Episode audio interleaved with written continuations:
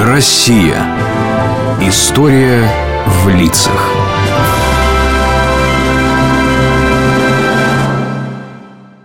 Дедуль, скажи, ты ведь меня хорошо знаешь?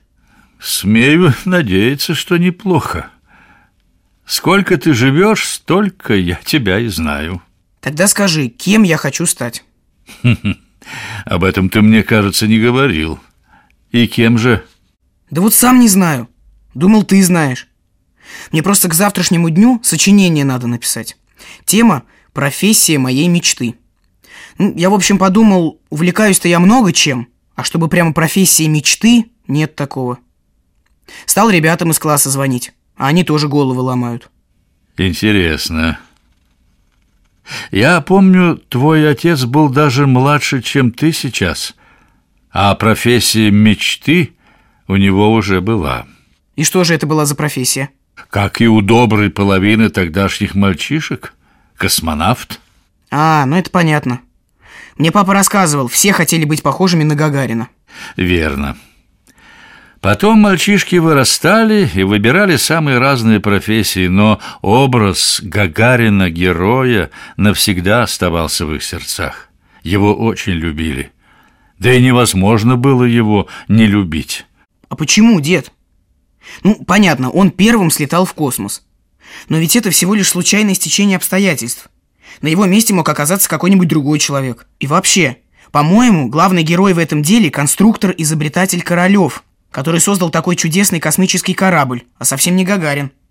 Он ведь даже не управлял кораблем, просто сел в него и пролетел сколько нужно по заданной орбите. Похоже, ты кое-что слышал об этом полете. Знаешь, мы, историки, не очень-то любим все эти «если бы да кабы». Гагарин первым из людей побывал в космосе и стал национальным героем. Это исторический факт, с ним не поспоришь. И все же я уверен, что никто другой не мог оказаться на его месте. Я не могу тебе это доказать, я могу лишь рассказать тебе кое-что об этом человеке. Я свободно представляю первого человека, преодолевшего земное притяжение и полетевшего в межпланетное пространство. Так он мне близок и понятен. Он русский, в этом не сомневаюсь. По профессии, вероятнее всего, летчик. Он необыкновенно смел, но в смелости его нет бесшабашности.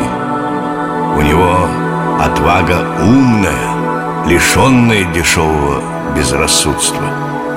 Он молод, физически здоров – Мускулы и мозг развиты гармонично. Представляю его открытое русское лицо, глаза сокола. Эти слова произнес в 1934 году, незадолго до смерти, великий русский ученый, отец космонавтики Константин Циолковский.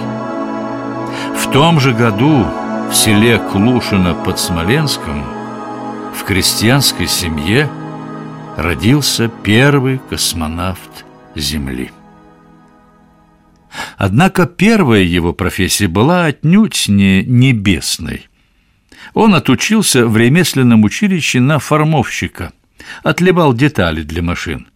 Затем поступил в Саратовский индустриальный техникум, где однажды прочел доклад на тему Циолковский и его учение о реактивных двигателях и межпланетных путешествиях.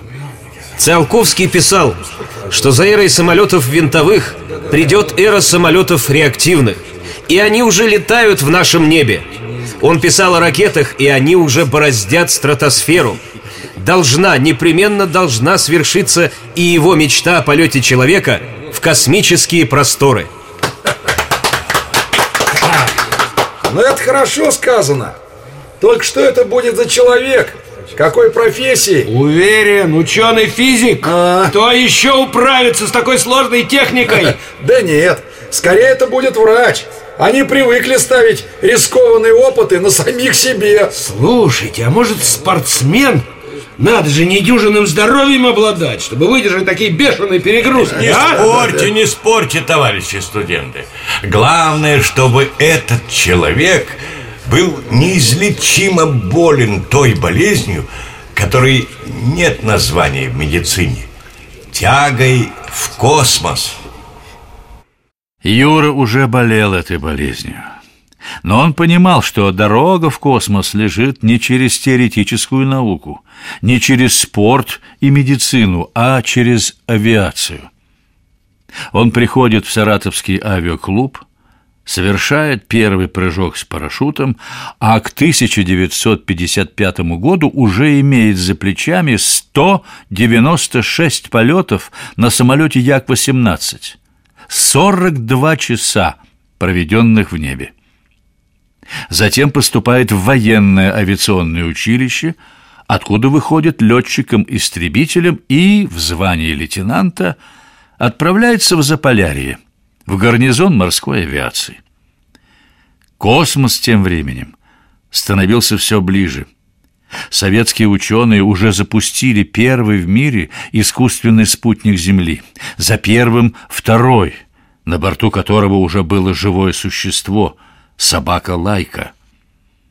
В 1959 году Гагарин подает рапорт с просьбой о том, чтобы его зачислили в группу кандидатов в космонавты. Первый шаг к полету – тщательнейшее медицинское обследование. С вами, голубчик, мы вынуждены раскланяться. То есть, ну почему? Товарищ доктор, я здоров, здоров как бык. Да я ни одной таблетки в жизни не съел. Ну и слава богу. Но, но я опытный летчик. Ребята, не сердитесь на медицину. Вас, кандидатов, по три тысячи. А надо выбрать два десятка. А затем и вовсе одного. Летайте с Богом, но не выше стратосферы. Так что всего доброго. Всего доброго. Всего доброго. А вот для вас, Гагарин, стратосфера не предел. С вами поработаем на испытаниях. Испытания – следующий шаг. Центрифуга – страшная карусель, имитирующая космические перегрузки. Вибростенд создавал бешеную тряску, тоже возможную на разных этапах полета. Тепловая камера испытывала на способность работать в условиях предельно высоких температур. В сурдо-барокамере проверяли психологическую стойкость человека. Заходя в нее, никто не знал, сколько он в ней проведет, отрезанный от всего мира. Пять минут, пару часов или несколько суток. В таком одиночестве даже самых стойких охватывала паника. Но Гагарин обладал хорошей фантазией и хорошей памятью. Он представлял себе будущий полет вокруг планеты.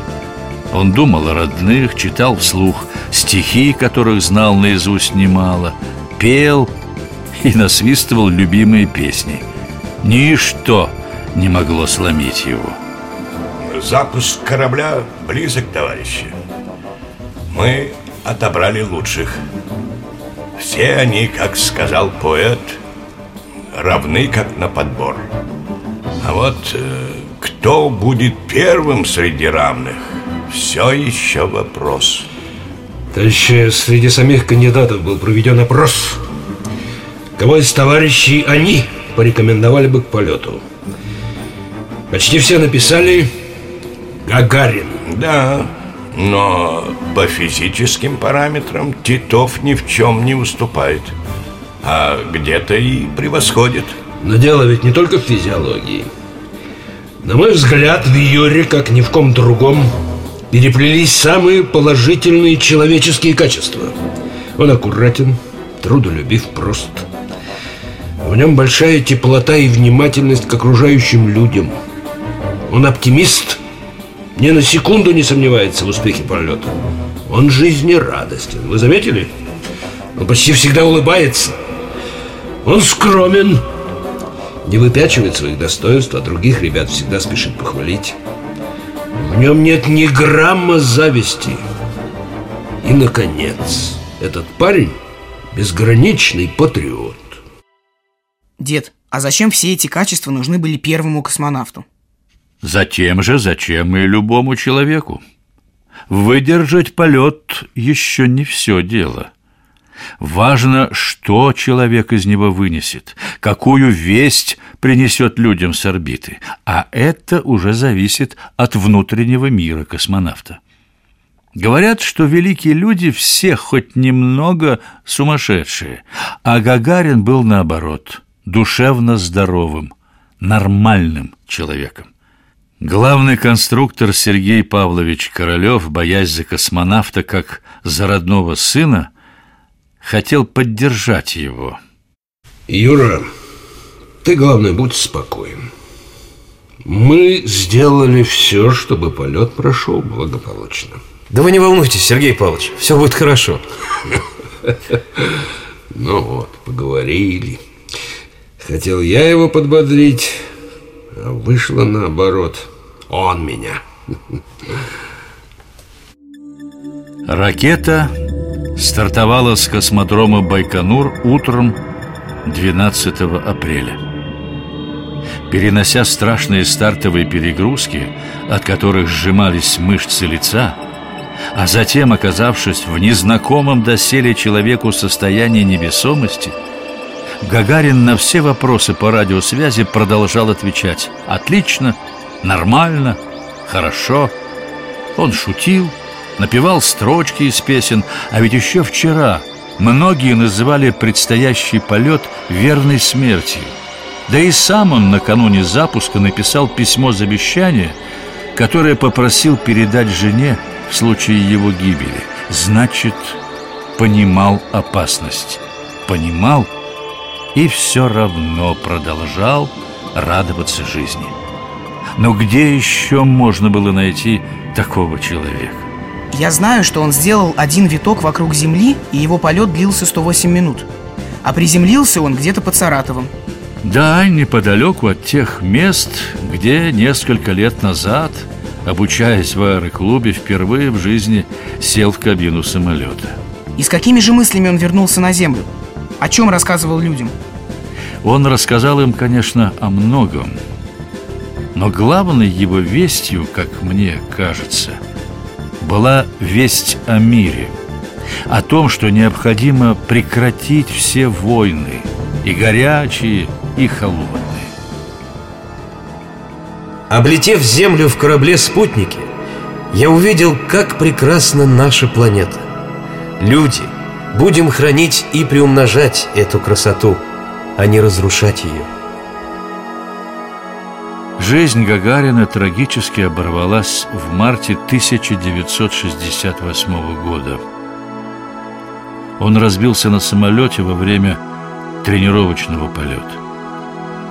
С фотокарточек на нас смотрит навеки молодой, улыбающийся, такой простой, понятный и близкий парень, обыкновенный герой Юрий Алексеевич Гагарин – которого весь мир носил